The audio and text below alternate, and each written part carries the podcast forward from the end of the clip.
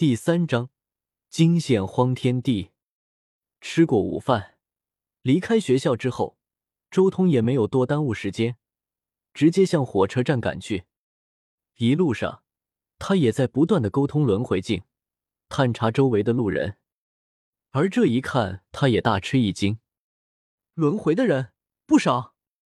周通心中暗暗震惊，周围的人差不多有三十都是轮回的人。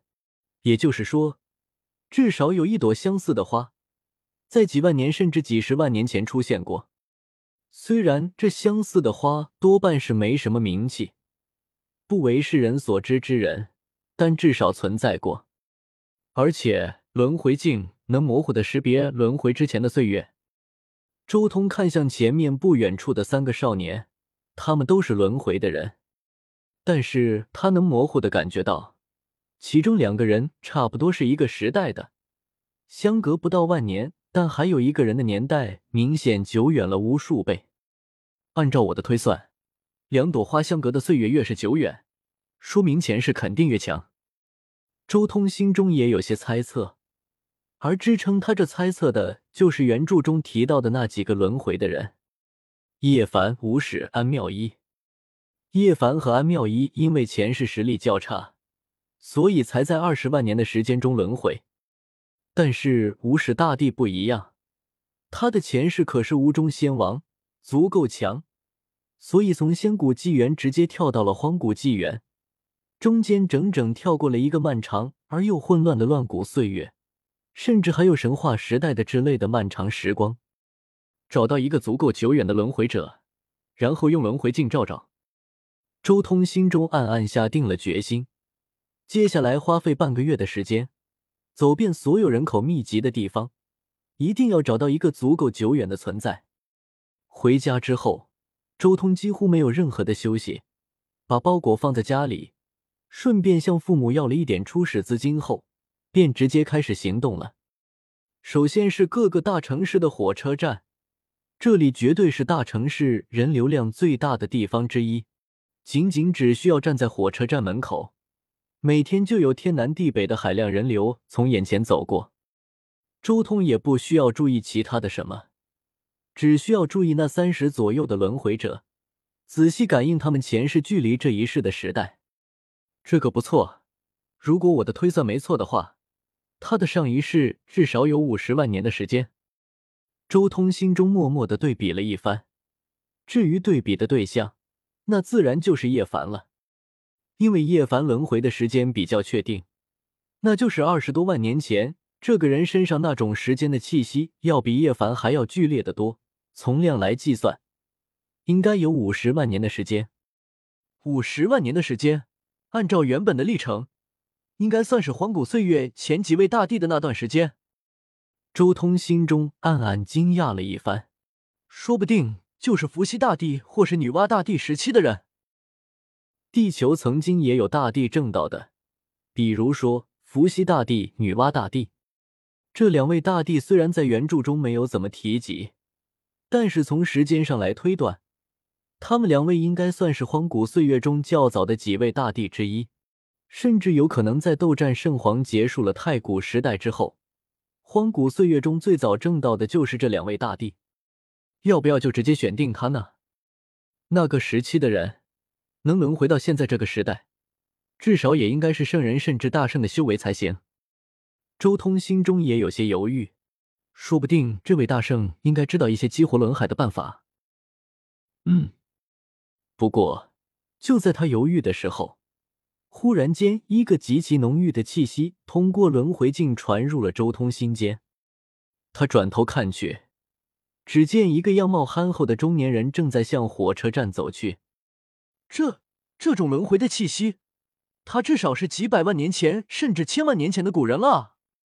乱古岁月的人，周通眼眸中露出一丝震惊之色。几百万年前，甚至千万年前能拖到现在，不简单啊！当初搞不好就是一个至尊。不用选了，就是你了。周通没有丝毫的迟疑，直接调动轮回镜那最后遗留下来的一点力量。对着那人一照，顿时轮回镜的镜面上显化出了一系列的画面。这就是此人的前世。画面之中都是此人的视角，都是他的所见所闻。无数的画面从轮回镜上一一流动而过。不过，忽然间，画面定格了。怎么回事？这个人是？周通心中震惊，轮回镜上面的画面竟然因为一个人而定格。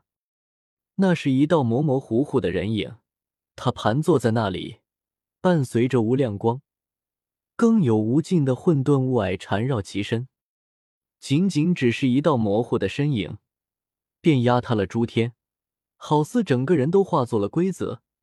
这是一种舍我其谁的大气魄，简直就是一尊天地在世，主宰世间，诸天万界共拜。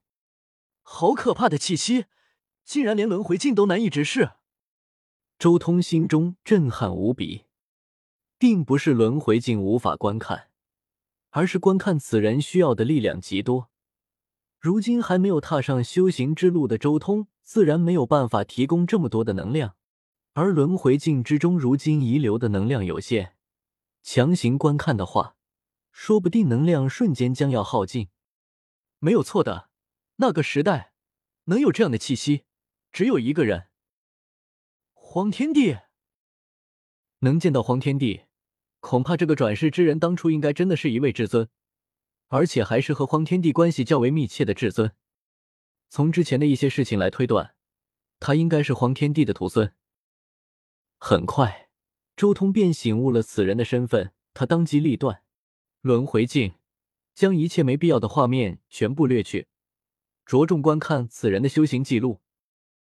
但是轮回镜上面画面一转。原本镇压诸天的那个身影消失了，紧接着便是一系列修行的画面。同时间，一道道修行的秘法传入了周通心间，但是，一切都只看到了一半便断片了。轮回镜之中残存的能量已经消耗殆尽。白雪洞天化灵明文列阵尊者神火真一圣迹天神，果然是乱古岁月的修行体系啊！看完这些修炼的记录之后，周通也对乱古法有了一个深入的了解。不过可惜的是，轮回镜之中的能量不够了，不足以让我看到乱古法之中最为精髓的虚道斩我顿一至尊这后面四个境界的修炼之道。不过也无所谓了，乱古时代的修炼体系虽然也很强，但是明显有些不太适应如今的时代。看不到后面的也无妨。最关键，此人修行的天宫宝术。但这么一看，周通震惊了，不愧是黄天帝的徒孙，竟然连这样的宝术都有。